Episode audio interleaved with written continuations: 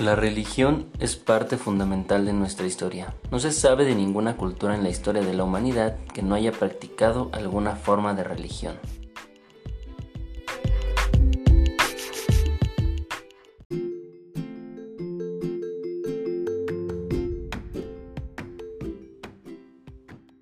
Gente magnífica, amigos míos, qué gusto volver a saludarlos. Ya es viernes, viernes de los caballeros no han muerto, aquí en Alma Literaria, donde las palabras siempre son poesía.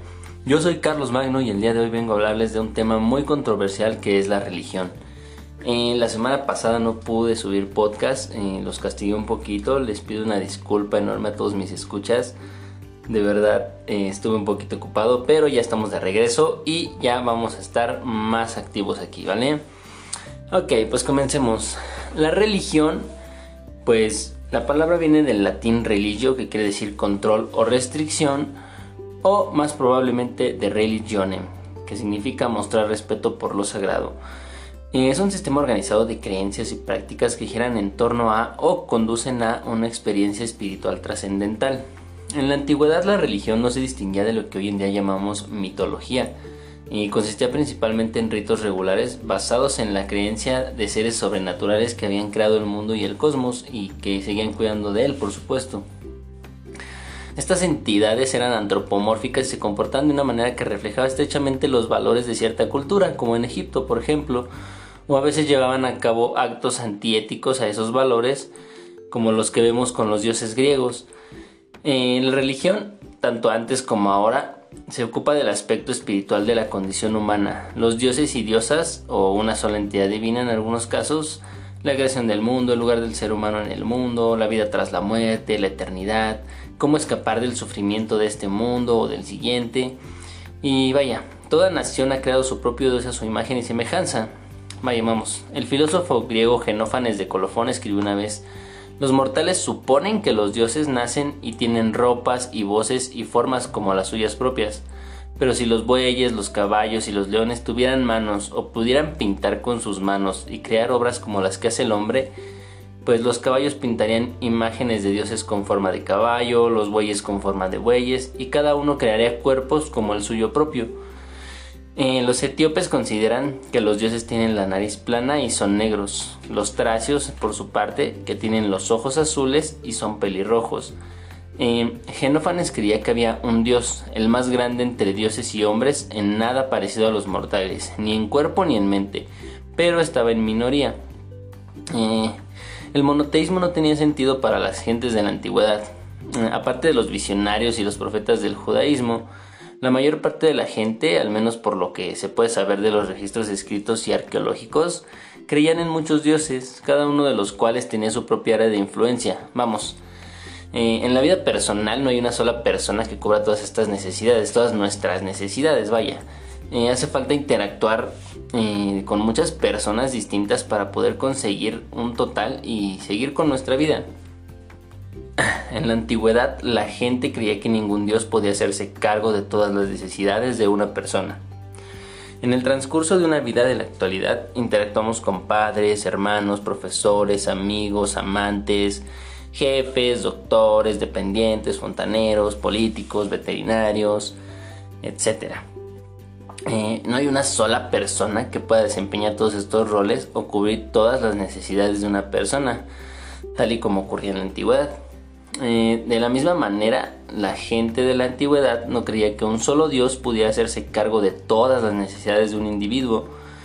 Eh, igual que nadie acudiría a un fontanero con un perro enfermo, pues nadie acudiría al Dios de la guerra para que lo ayudara en el amor, ¿verdad? Entonces, con problemas del corazón, se acudía a la diosa del amor. Si alguien quería ganar una guerra o una batalla, entonces acudías al Dios de la guerra. Eh, la multitud de dioses de las religiones ancestrales cumplían sus funciones como especialistas en sus respectivas áreas. En algunas culturas, cierto dios o diosa se hacía tan popular que llegaba a trascender la visión cultural de multiplicidad y asumía una posición tan poderosa y amplia que casi llegaba a transformar la cultura de politeísta a enoteísta. Eh, les explico.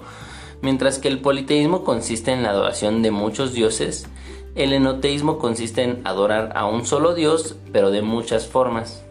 Este cambio de opinión era muy raro en la antigüedad, y la diosa Isis y el dios Amón de Egipto son probablemente los mejores ejemplos de la ascendencia completa de una deidad, eh, que pasa de ser una entre muchos a ser la creadora suprema y cuidadora del universo, reconocida en varias formas, claro.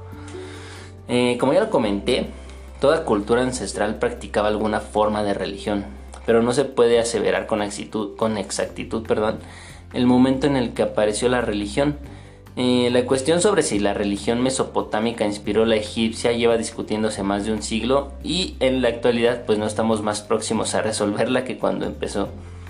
Eh, lo más probable es que cada cultura desarrollara sus propias creencias con seres sobrenaturales para explicar fenómenos naturales.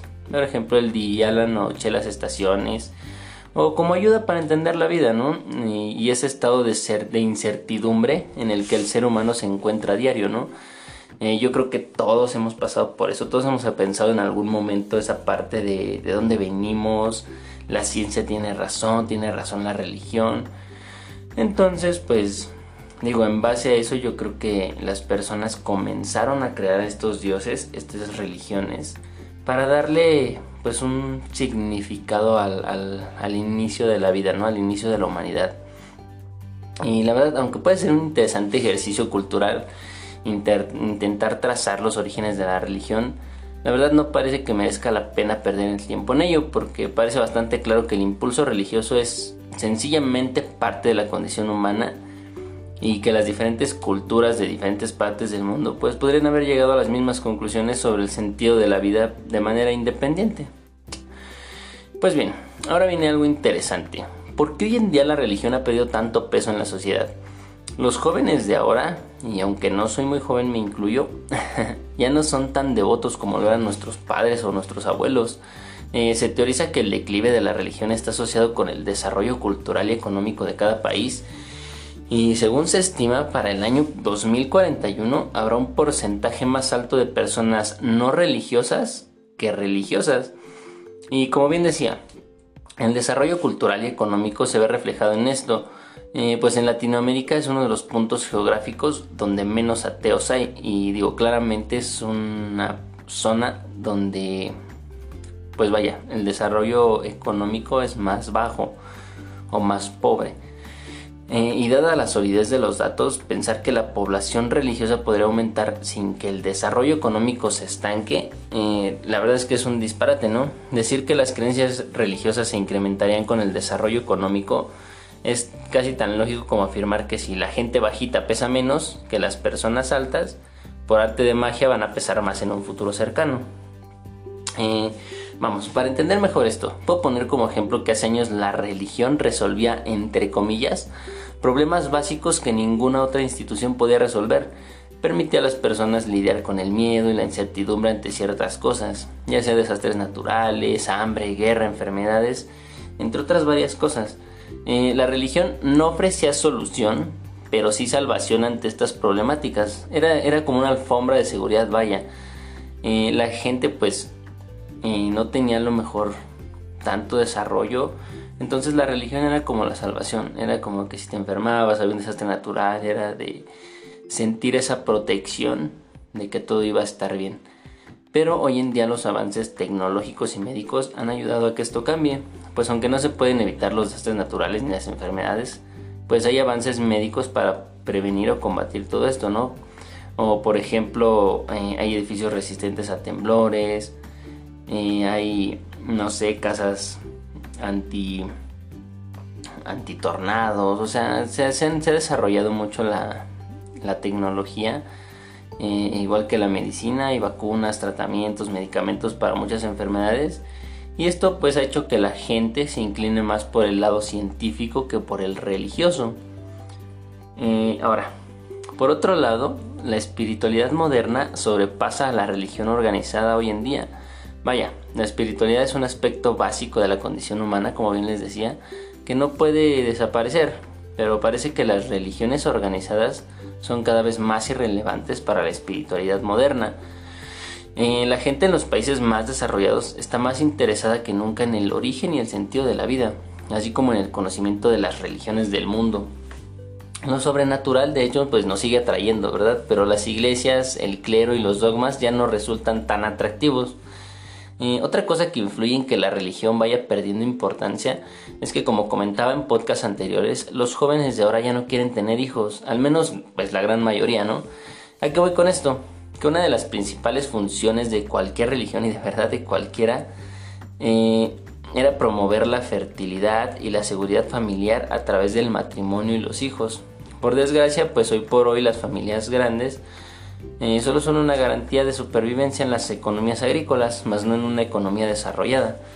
Y bueno, algo no menos importante, y, esto es, debe de quedar muy claro, es que la religión no nos hace más felices. Creer en un Dios no nos da felicidad y no es algo que influya de manera positiva en nuestras vidas.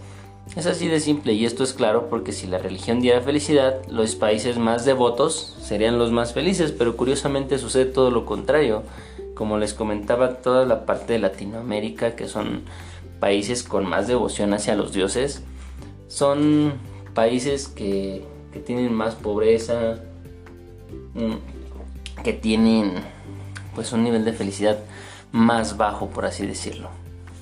En, conclusión, en conclusión, yo creo que la generación actual se está liberando de la religión, están más interesados en otras cosas, empiezan a tener un pensamiento más libre y menos opresor por parte de la religión, principalmente el cristianismo. Así que en esta ocasión el punto es para la generación actual.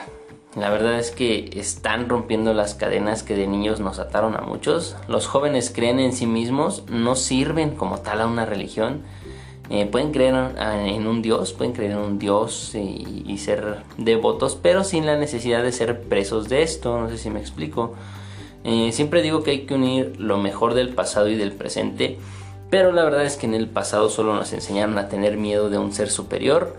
No niego que la religión tiene algunas buenas enseñanzas, pero son cosas que de igual forma pueden enseñarse y aprenderse siendo ateo siempre y cuando se reciba una educación de calidad por parte de nuestros padres, maestros y pues todas las personas que nos rodean, ¿verdad? Así que el día de hoy, aquí en Los Caballeros No Han Muerto, quiero darle un aplauso a la nueva generación por su libre albedrío, de verdad se lo merecen, lo tienen bien merecido. Eh, esto, la verdad, me encanta, qué bueno que, que tengan este pensamiento libre de dogmas, libre del clero y pues digo que a final de cuentas esto no influya de manera negativa eh, en, la vida, ¿no? Sino que al contrario sea algo positivo y que siga desarrollándose en nuestra sociedad. Bueno, mi gente magnífica, mis queridísimos escuchas literarios, hasta aquí el podcast de hoy. Espero que les haya gustado de verdad, tanto como a mí me gustó realizarlo. Como siempre y para no perder la costumbre les dejo la recomendación de esta semana vayan y escuchen a mi entrañable amigo Greywin Leiva de Nicaragua y su increíble podcast Punto Común. Así lo pueden encontrar en Spotify Punto Común y como Greywin Leiva en Facebook e Instagram, donde todos los jóvenes coincidimos. Ok. Punto común, donde todos los jóvenes coincidimos. Habla sobre temas de amor, de infidelidad, diversión, todos esos temas, pues vayan, los que los jóvenes nos volvemos uno mismo. Está increíble, de verdad está increíble, me encanta la forma en que, en que este, este amigo mío eh, desarrolla su tema y, cómo lo narra, cómo lo, cómo lo maneja. De verdad les va a fascinar. Y bueno, no se olviden de seguirme en redes sociales, por favor, en Instagram como arroba alma doble guion bajo literaria, arroba alma doble guion bajo literaria. Eh, también estamos en Twitter, ya estoy en Twitter, arroba alma-literaria-bajo, arroba alma-literaria-bajo. Yo me despido, no sin antes recordarles que no pueden amar a nadie si no se aman primero ustedes mismos, porque ahí es donde se origina el verdadero amor. Yo soy Carlos Magno, les mando un fuerte abrazo, sigan pasándosela de lujo, nos escuchamos el próximo viernes amigos y seguimos podcasteando.